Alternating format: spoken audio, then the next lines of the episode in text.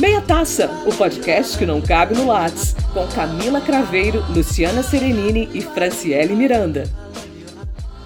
Olá a todos e a todas, sejam muito bem-vindos e bem-vindas ao episódio 31 do Meia Taça. Esse episódio é que resolvemos falar sobre acolhimento, e o nome do episódio é Acolher-se em Tempos Difíceis. Nós não estávamos preparados ou preparadas para viver mais de um ano nessa situação da pandemia, no isolamento social, em tudo que decorre em termos de perda de laços sociais. E foi pensando nisso que nós resolvemos trazer esse tema, para poder entender um pouquinho mais de como que é possível fazer esse acolhimento ter algum lugar de morada para se sentir em paz consigo mesmo, consigo mesma e conseguir sobreviver ao que a gente ainda não sabe quando termina. É uma situação de caos e a saúde mental vem sendo alvo de debates em vários programas, em vários conteúdos midiáticos. O que me despertou a pensar esse tema a partir de uma conversa em sala de aula que eu tive com um professor da época que eu iniciei o doutorado no Instituto de Ciências Sociais aqui na UFG, é o professor Ricardo Barbosa, de quem eu gosto muito e agradeço por esse insight que eu levo para a vida. Em uma aula de metodologia, ele colocou o que, que seria o local da ciência e o local da religião. Para ele, o local da ciência é o local da dúvida, do questionamento, onde as perguntas são sempre bem-vindas e derrubar o que estava posto é um ato, um exercício quase contínuo. O lugar da religião é o lugar da certeza, da fé, onde a dúvida não tem muito porta de entrada. Apesar de serem paradigmas distintos, ele coloca que eles não precisam ser opostos, ou seja, a gente não precisa colocar uma coisa para brigar com a outra. Isso veio para mim um momento em que eu andava com um pouco de dúvidas em relação ao metafísico, de não saber muito como trabalhar isso, de não ter espaço na minha vida para aquilo que não fosse comprovado empiricamente, cientificamente. Então, por isso, nós convidamos aqui duas pessoas que são muito especiais para poder falar cada um desse lugar.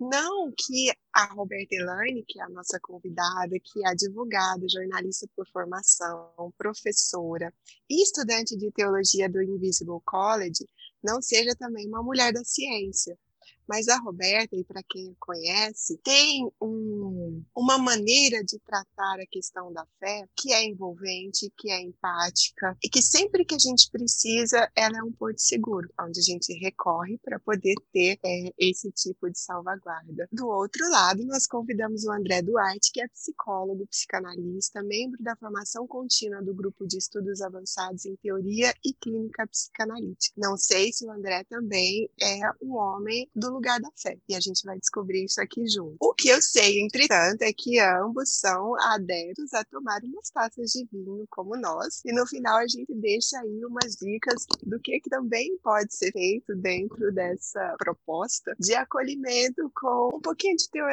etílico para nos ajudar a sobreviver ao caos. Então eu vou deixar para vocês, Roberto Elaine, para tratar de algumas certezas por meio das quais a fé pode nos ajudar a caminhar, como que você se acolhe? E o André, para tratar de algumas dúvidas que a ciência nos coloca, quando você acha que a gente precisa se perguntar se aquele caminhar está sendo satisfatório ou não em termos de saúde mental? Muito obrigada, Camila e Fran. Um grande prazer e privilégio estar aqui. Um prazer também conhecer o André hoje. Acho que vou aprender um tanto com ele. Obrigada, obrigada aos que nos ouvirem aí pelo prestígio também. Bem, não sei se eu vou falar exatamente exatamente o que a Camila me perguntou, mas acho que eu vou partir de uma. Eu separei um textinho aqui de uma obra que eu gosto muito, acho que vou partir dele. Essa obra que eu estou falando é uma obra do Dallas Willard. O Dallas Willard foi, né? Ele morreu em 2013, um filósofo, professor norte-americano, acho que ele era professor numa universidade do sul da Califórnia, filósofo cristão que produziu muito sobre o acolhimento, produziu muitas obras sobre espiritualidade, sobre disciplina espiritual, e por ser um filósofo, fazia uma leitura interessantíssima, especialmente dessa suposta divisão de espaços aí entre a fé e a ciência. Então, é um, um, um belo autor, mas na verdade, esse trecho que eu vou ler é o Willard citando o Pascal. Então, ele faz um, uma reflexão muito interessante, eu acho, para essa nossa conversa aqui. Diz assim: Blaise Pascal, cientista, teólogo e cristão extraordinário do século XVII, observou em sua obra Pensamentos, na seção 139, que toda a felicidade dos homens vem de uma só coisa, que é não saberem ficar quietos dentro de um quarto. A seu ver, a razão para essa incapacidade consiste na infelicidade natural da nossa condição fraca e mortal, e tão miserável que nada nos pode consolar quando nela pensamos de pé. Assim, temos de cuidar para não refletir profundamente sobre tais coisas para isso usamos o que Pascal chama de diversão. Precisamos de coisas que nos distraiam de nós mesmos. Daí as pessoas gostarem tanto de barulho e agitação. Daí a prisão ser um castigo tão terrível. Daí o prazer da solitude ser algo incompreensível. Pascal observa corretamente que possuímos outro instinto secreto, um remanescente da magnificência da nossa natureza original, que ensina que a felicidade consiste na realidade apenas em descansar e em não estar irrequieto. Esse instinto é conflitante com o impulso de buscar diversão, de desenvolver termos uma ideia confusa que leva as pessoas a procurar o descanso pela agitação e sempre imaginar que a satisfação que não possuem virá até elas se, superando todas as dificuldades que confrontarem, puderem então abrir a porta para o descanso. É um, um texto inicial, né, que nos, nos leva a refletir sobre, acho que nos fala muito nesse momento agora que fomos obrigados a, a nos deparar conosco, né, a nos aquietarmos dentro do nosso quarto. Então, relacionando a, a pergunta sobre a certeza, acho que nós podemos, o ponto de partida do Pascal, assim como do Dallas Willard, eles são cristãos, né? Ambos são teólogos e são cristãos, que é também o meu ponto de partida aqui. Então, é uma, uma reflexão que leva em consideração, em primeiro lugar, uma condição humana frágil, incapaz e dependente. Nós temos uma grande dificuldade no nosso tempo, especialmente acho que nós aqui, né, os que falamos e os que ouvirem, somos seres de um tempo moderno ou pós-moderno, contemporâneo, que fez uma importante separação entre o conhecimento e a fé, entre o que é racional e o que está para além da razão e que nos traz uma dificuldade de aceitação assim dessa condição humana e de uma dependência que nós temos com relação a esse ser que chamamos de Deus.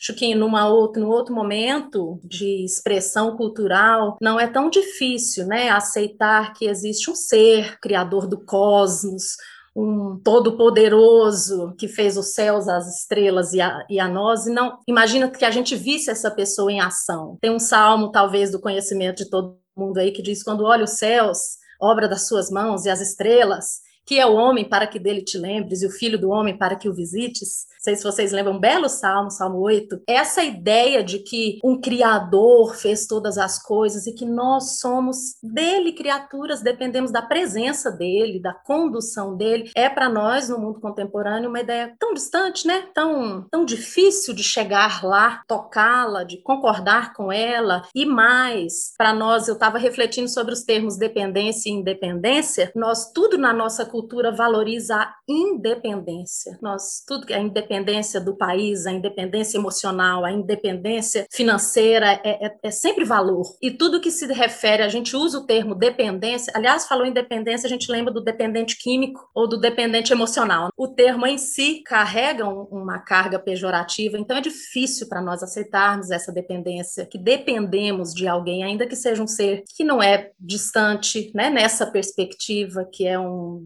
Deus nessa ideia, não é alguém distante que está nos punindo, nos castigando, ele é uma pessoa com quem a gente se relaciona e cuja presença é simplesmente fundamental para eu me encontrar. Por isso, o estímulo às disciplinas espirituais como solitude, como silêncio e oração, enfim. Obrigado pelo convite, Camila, Fran, muito bom estar aqui com vocês, né, poder falar disso nesse momento é tão complicado que a gente está passando, né, assim, eu acho que a minha fala não pode deixar de passar, assim, pelo tanto da clínica, né, no que isso tem me aparecido lá, né, e o que tem me intrigado, assim, de uma maneira muito, muito visceral, né, digamos assim. É, eu acho que essa questão do acolhimento, né, e aí agora eu chego é, na sua pergunta propriamente, né, sobre essa questão é, dos caminhos, né, de satisfação, como que isso pode trazer algum tipo de, de saúde mental nesse momento, assim, mas acho que essa questão do acolhimento, né, passa por duas vertentes importantes para a psicanálise e também para a psicologia clínica de algumas abordagens, assim, que tem a ver com a escuta e que tem a ver com o reconhecimento. A François Dolto, ela fala algo muito interessante, tirado, são dados tirados de um trabalho que ela faz é, com as crianças e que crianças que tinham alguma dificuldade de fala, tinham alguma dificuldade para entrada na linguagem, elas faziam alguns desenhos em que as pessoas elas não tinham ouvidos. E isso é interessante porque faz com que a François Dolto ela ela tenha uma tese, ela tenha uma, uma hipótese, melhor dizendo, né, de que o par da boca, né, é o ouvido. Olha só que interessante, né? Ela estava fazendo um deslocamento, né, propriamente assim dos psicanalistas. Então, esse esse esse esse par, né, boca ouvido, é essencial para que a criança consiga de alguma maneira entrar na linguagem e mais articular algum tipo de afeto para ser comunicado para essas outras pessoas e principalmente para os adultos. É, primeiro, eu acho que o acolhimento, todo acolhimento, em qualquer lugar que ele que ele passe, né, seja pela religião, seja pela psicologia, pela psicanálise, pela ciência, é passa por uma questão de escuta. Assim, quem consegue escutar, né, esse sofrimento, assim, para onde ele é endereçado, deve existir então uma forma é, de que as pessoas elas sejam escutadas, né? Isso pode ser feito pelo dispositivo psicanalítico, pelo dispositivo é, psicológico, seja com amigos, seja com quem tiver disposto a ouvir. Isso é muito importante, porque e aí pensando em um outro teórico que eu gosto bastante, que é o Lacan, ele vai falar que toda todo diálogo ele é pautado em interrupções. Ou seja, quando a gente está falando com uma pessoa, ela normalmente ela corta o que a gente está falando para falar alguma outra coisa e assim a gente vai falando. Não tem um tempo de escuta. E, e, e o que o Lacan está chamando a atenção então para a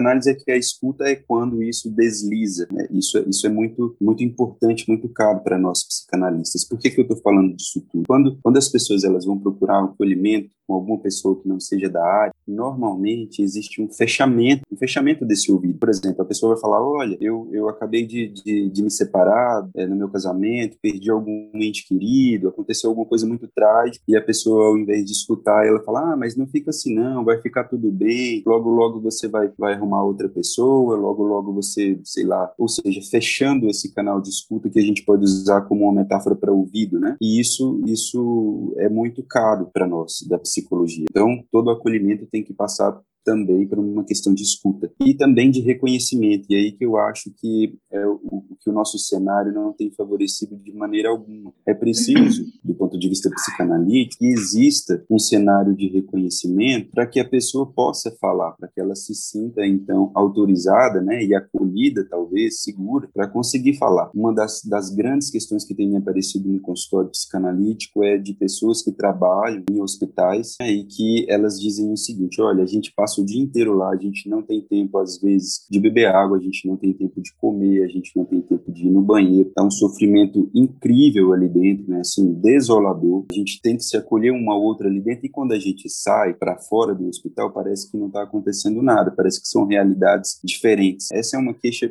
assim, muito presente na clínica. E aí, o que, que a gente escuta disso? A gente escuta que, bom, então não existe um solo, um solo simbólico aqui fora, é de reconhecimento do sofrimento que está acontecendo desses, desses profissionais ali dentro e nem dos pacientes. Então, tamanho é o negacionismo, né, que a gente está vivendo, é, não leva muito a sério essa pandemia, né, tem essa questão da gripezinha, tem essa questão de, enfim, e que não existe, então, um cenário de reconhecimento para que essas pessoas possam direcionar a sua fala, possam direcionar para algum ouvido o que elas têm ali a dizer em relação ao sofrimento. Então, assim, eu acho que a primeira coisa, do ponto de vista psicanalítico, que a gente tem que pensar mesmo sobre essa questão do acolhimento é se existe escuta para isso e se existe reconhecimento desse sofrimento, porque às vezes a pessoa está ali tentando falar, não tem ninguém para escutar, e quando tem alguém para escutar, é alguém que não reconhece o cenário que ela está inserida ali e tenta fechar essa via. Então, assim, eu acho que para início de conversa, né, talvez a, a minha contribuição seja é, explanar sobre essas duas coisas, a escuta e o reconhecimento no que isso tem de um solo possível para o acolhimento. André, você tocou em um ponto que eu acho importante também a gente levantar, que é o entendimento do porquê nós naturalizamos os nossos mortos na pandemia. Porque esse número que continua subindo, que ultrapassou os 300 mil, não nos causa uma comoção capaz de gerar uma atitude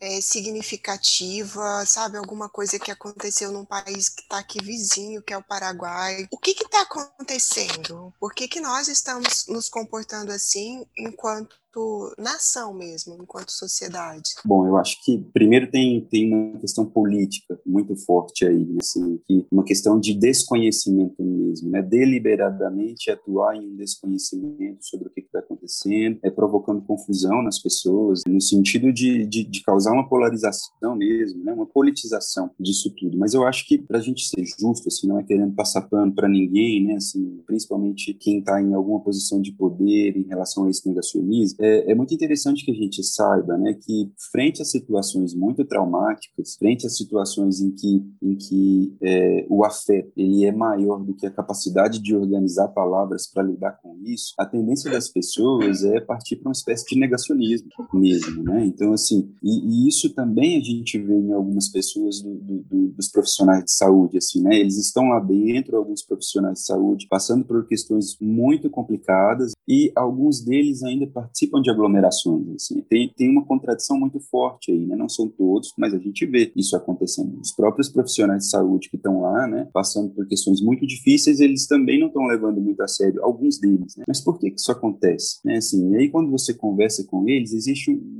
um fator de negação muito grande. Né? Não é à toa que, por exemplo, em situações de luto, a, a primeira reação da pessoa normalmente é a negação. Né? Assim, a negação de, de que ela está em perigo, né? assim, de, olha, é, quando a pessoa tem um diagnóstico de uma doença terminal ou quando acontece alguma coisa muito traumática, a primeira resposta normalmente é, é justamente a negação, né? Assim, não conseguir. E aí não é uma negação deliberada, é isso que é importante a gente falar sobre a questão política. A questão política é uma negação deliberada, é um, é um projeto político, é um projeto necropolítico. E a negação das pessoas do dia a dia, é, muitas vezes, é uma reação, né? uma reação de que, bom, não consigo lidar com isso, é grande demais, é grande demais, então eu preciso me, me comportar normalmente como se não tivesse acontecendo nada para mim conseguir sobreviver. Né? Mas aí, só, só fazendo, eu sei que estou me estendendo, mas só fazendo uma, uma pequena observação, isso tem consequências, né? Isso, isso vai ter consequências. É, consequências no sentido de que, bom, se a gente não leva, é, se a gente não, não, não olha para esse real agora, né, para esse inassimilável, para isso que está grande demais agora e tenta resolver, a tendência é ele retornar, a tendência é que isso vá ficando pior. Mas, enfim, eu acho que, não sei se eu te respondi, mas eu acho que eu vou nesse sentido. Né? Tem uma questão da negação política, mas tem uma questão de reação normal das pessoas. Eu tive uma experiência é, parecida com que o André relatou, eu até escrevi a respeito. Eu tive uma crise compulsiva de choro, chorei horas e eu não estava entendendo bem por quê. E aí eu me peguei olhando para dentro e falei assim, gente, eu estava meio desconectada desse cenário aí de dor, de sofrimento, de, de afastamento social das pessoas que eu gosto, desse, desse luto que está pairando no ar e ver a minha avó vacinando e os sinal de esperança que isso representa fez eu entrar em contato com essa realidade que eu tinha desconectado para conseguir sobreviver mesmo, focada no dia a dia, nas atividades, nas coisas que eu tenho para fazer aqui dentro de casa, né? As crianças, o ensino remoto, o home office, que é uma coisa muito difícil, né, de administrar por tanto tempo. Isso que o André colocou, a gente, eu senti na pele, assim, é meio que um mecanismo de sobrevivência. Isso que a Roberta colocou, a fala dela me toca profundamente profundamente. Aliás, a Roberta falando de fé sempre me toca profundamente, né? Eu sempre fico muito emocionada. Mas quando o André fala que essa necessidade de escuta que a gente tem, uma escuta empática, acho que no campo da fé, a gente, quem tem fé, né, se sente ouvido, né? A gente, de alguma forma, é, é, ao buscar essa conexão, o bem-estar, o, o nível de resposta que a gente alcança, de alguma forma é escuta. Se a gente sai desse plano de que eu estou sendo punido por alguma coisa, né? Mas se a gente estabelecer essa relação da espiritualidade como um lugar em que eu me encontro, em que eu busco um equilíbrio, um bem-estar, né, uma harmonia. Inclusive para achar esse lugar para me ouvir. Deixa eu prestar atenção no que eu estou sentindo e deixa eu entregar isso que eu estou sentindo para alguém que talvez saiba destinar isso melhor. Se Deus existe ou não, isso é outra história. Mas crer e sentir que estou sendo ouvida é um processo que me toca muito. E ao mesmo tempo, eu percebo que às vezes nesse momento de dores muito intensas, eu às vezes fujo de tudo que me faz entrar em contato com essas dores. Às vezes eu paro com as minhas orações, meditações, com as minhas práticas de yoga.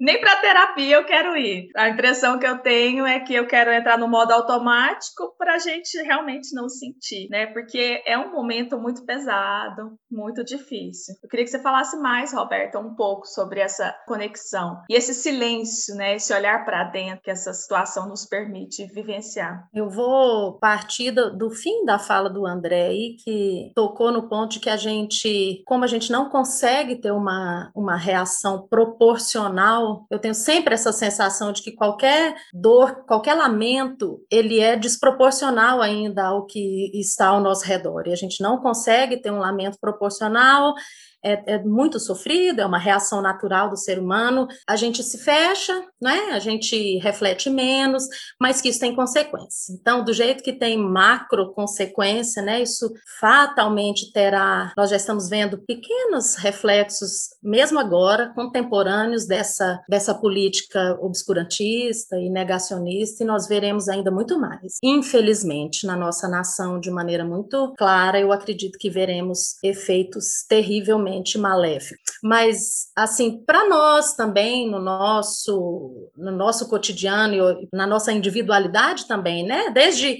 pequenos grupos coletivos, pequenas coletividades, como a família, com o indivíduo, a gente tem efeito disso também, né? Dessa negação, qualquer um de nós, claro que os terapeutas, né, vão nos dizer com toda a propriedade a, clareza desses efeitos, mas a gente consegue perceber, né? Então, partindo daqui é que essa ideia de que, na verdade, eu vou eu vou discutir um pouquinho essa ideia dessa divisão entre a fé e a ciência, que no, na, na perspectiva que é meu ponto de partida aqui, eu falei, ela, ela é uma divisão falsa. Nós, na verdade, se a gente partir dessa ideia de que eu, do ser, né, do meu ser como criatura é, dependente deste outro, do ser que é o criador, eu sou um todo, né? Sou um todo, as manifestações. E aí, isso é uma, uma cosmovisão, digamos assim, né? Que vai influenciar absolutamente tudo na minha vida. Então eu não, eu não separo, aliás, para eu me encontrar como ser, eu preciso desta relação para eu efetivamente me encontrar, me achar, a minha identidade está aí, né, em, em ser essa criatura, em me relacionar com esse o mundo, é, tem uma outra obra que eu gosto bastante, que chama Vestígios da Trindade, é um, é um filósofo também muito bacana, que escreve sobre, a gente tem assim, o um mundo, ele é pericorético, a ideia de pericorese é assim, é uma, é uma habitação mútua, por exemplo, a gente não, a janela não existe sem a parede, ela, se ela está fora da parede, ela é um, um, um pedaço de metal, mas ela só é janela quando ela está na parede, e isso nós podemos pensar na música, ele faz essa, ele discorre sobre isso no livro, né? A música, assim, os sons, eles compõem uns aos outros, um acorde é uma composição perfeita. A expressão, o sexo é uma expressão perfeita de uma união, e aí nós podemos pensar nas nossas relações, enfim, a gente tem uma habitação mútua nesse mundo, um, um pertence ao outro. E o nosso, quando a gente vai cartesianamente separando as partes da nossa vida, a gente perde um pouco a conexão. A gente é um ser formado por um, é uma coxa de retalhos que nos, nos parte. É difícil, né? A gente se olhar desse jeito e a gente não se contra, porque se eu partir desse jeito, a Roberta cristã, a Roberta mãe, a Roberta estudiosa ou advogada, eu não me encontro exatamente em nada. Então, é uma, é, essa perspectiva partida, ela já é uma primeira dificuldade. Obviamente, nós temos espaços diferentes, esferas diferentes de composição da existência, da, né? desde a da esfera física até a esfera espiritual, nós temos uma né? biológica, econômica, política, que, que é uma composição da nossa existência, mas é um todo. Então, essa é uma primeira coisa que eu acho que nos adoece de alguma maneira, a gente separar tanto, compartimentar assim. E a gente está sempre, parece que você nunca está inteiro em nada. Você está sempre devendo alguma coisa a alguém, né? Você vem no ambiente acadêmico, você tem que esconder uma parte sua. Se você vai no ambiente religioso, você tem que esconder outra parte sua. E aí nós podemos pensar, essa eu acho que é um adoecimento é, inicial, que num momento como esse, né, que a gente precisa tanto, como o, o psicanalista colocou aqui, ah, o, do ouvido. A gente precisa falar e a gente precisa ser ouvido se a gente não é capaz de ouvir o outro como um ser, nas suas debilidades, na sua fraqueza. A terapia vai fazer isso conosco, graças a Deus, né? graças a Deus, é, nós temos esse espaço de tratamento, mas quando a gente não tem acesso a ele, como que a gente faz? Que, que recurso a gente tem, onde é que a gente busca. Então, esse adoecimento, ele tem a ver com uma busca, a gente precisa, uma, uma, o processo de cura, eu, eu quero dizer. O processo de cura tem a ver com essa busca por uma, uma, vida, um olhar mais complexo, né, sobre, nós somos partes, nós somos um todo, e que pode nos ajudar aí, né, a falar e a ser ouvido. É, eu queria só fazer um adendo aqui, tá, gente, que hoje a gente não tem a participação da Lu, ela teve um outro compromisso, não conseguiu vir gravar conosco.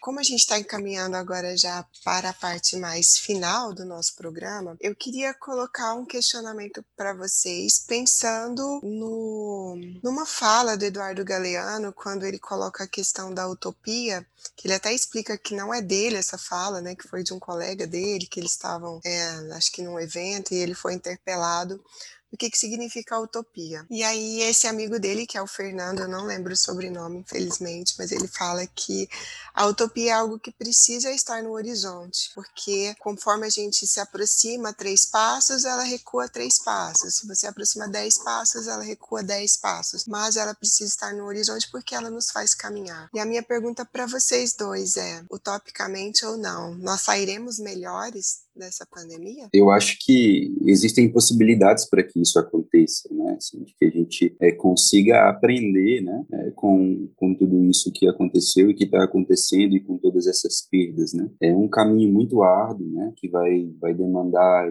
muita elaboração, é, muita fala, muita escuta, muita política acertada acima de tudo, né? Assim, para que esse cenário ele, ele possa ser acolhedor para as pessoas, que esse cenário ele possa ser reestruturante né, de alguma maneira. Mas eu acho que, assim, é, não gosto muito de trazer uma visão pessimista, né, assim, eu acho que fica um tanto mais para o realismo, né, assim, é, eu gostaria muito de ser otimista, né, e de falar assim, olha, nós vamos sair disso é, muito melhores, mas o que a gente está vendo é que existem as pessoas também que estão fazendo com que a gente fique pior, né, assim, eu vi um meme esses dias na internet, eu achei muito interessante, né, assim, eles falando, olha, se tem uma coisa que a gente tem certeza certeza nessa pandemia é que o vírus evolui e a gente não, né? Assim, no sentido de que né, a gente não está aprendendo com os nossos erros, né? Assim, a gente não está aprendendo é, com as coisas que estão acontecendo. Mas eu acho que passa muito pela pauta, né? Desse debate que a gente está tendo aqui, né? É, a gente só vai aprender mesmo, a gente só vai ficar melhor se a gente conseguir olhar para a realidade, né? Se a gente conseguir olhar para a realidade sem tantos subterfúgios assim, sem é, subterfúgios que eu digo assim, sem um negacionismo, né? Claro que a gente precisa é, do lazer, a gente precisa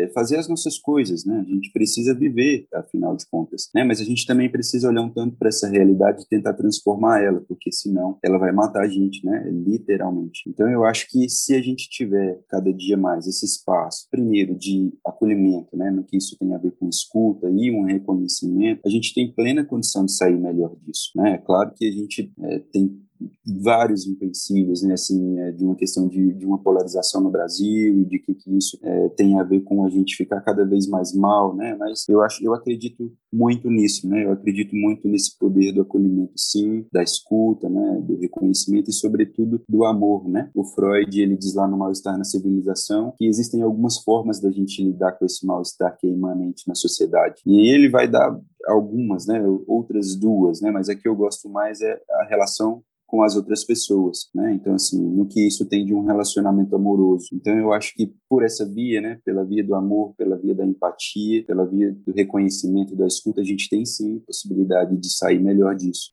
Eu tendo a, a ser esperançosa também. Acho que se a gente não tiver esperança, né, é, fica difícil continuar.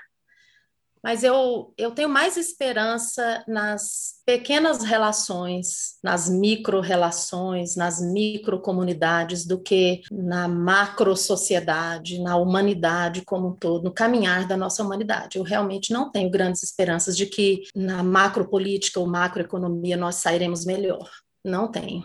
Acho que a, a caminhada inclusive as perdas econômicas, elas nos levarão a lugares de mais disputa, de mais polarização, de maiores dificuldades de enfrentamento e aceitação das diferenças, né, das diferenças sociais, econômicas. Então, acho que a gente tem uma, uma perspectiva histórica, assim, um pouquinho de história que a gente estuda, a gente percebe que nos momentos de crise, a forma como, em grandes proporções, se, dá, se dão as decisões políticas, elas são em desfavor dos pequenos e em favor dos maiorais, né, dos maiores, mais ricos e mais poderosos. Então, com relação a isso, eu não tenho assim uma grande esperança que nós melhoraremos. Mas com relação a isso que estamos fazendo aqui, nós somos levados a, uma, a um olhar para o outro, porque ao olhar para a gente, a gente é, é chamado a olhar para o outro, né? Ele é como eu, então eu acho que nas micro-relações a gente tende a melhorar sim, a perceber quão limitados nós somos, né? O quanto precisamos ser ouvidos, quão dependentes de algo maior que nós nós somos. Neste sentido, eu tenho esperança de que a gente melhore. E aí, quem sabe, daqui, né, do pequeno, a gente conduza uma, um crescimento do maior. Mas em, em um curto prazo, eu não sou esperançosa, não. Não sou. Sendo brasileira nesse momento, está meio difícil, né? Mas, vamos lá. Tomara que eu esteja errada. Queridos, quero agradecer vocês. A gente poderia debater uma tarde inteira, né? Eu tenho 1.900 assuntos para tratar com vocês. Mas a gente não pode fazer um podcast muito longo, senão o povo desliga, né? Anota. Anota. É, a gente sempre encerra o programa com dicas para quem está nos ouvindo. Não precisa ser dicas relacionadas ao tema, mas vocês podem ficar à vontade. Então, eu quero saber de vocês, quais são as dicas? Tá? Vou começar com o André, então. Olha, sou péssimo com dicas, assim, né? Eu sou muito freudiano, né? Naquela história de que, bom, o, o mais variável da função é o objeto, né? Que cada um consegue construir aí é, a sua própria felicidade, etc. Mas, assim, eu acho que, que nesse momento, né? A dica que...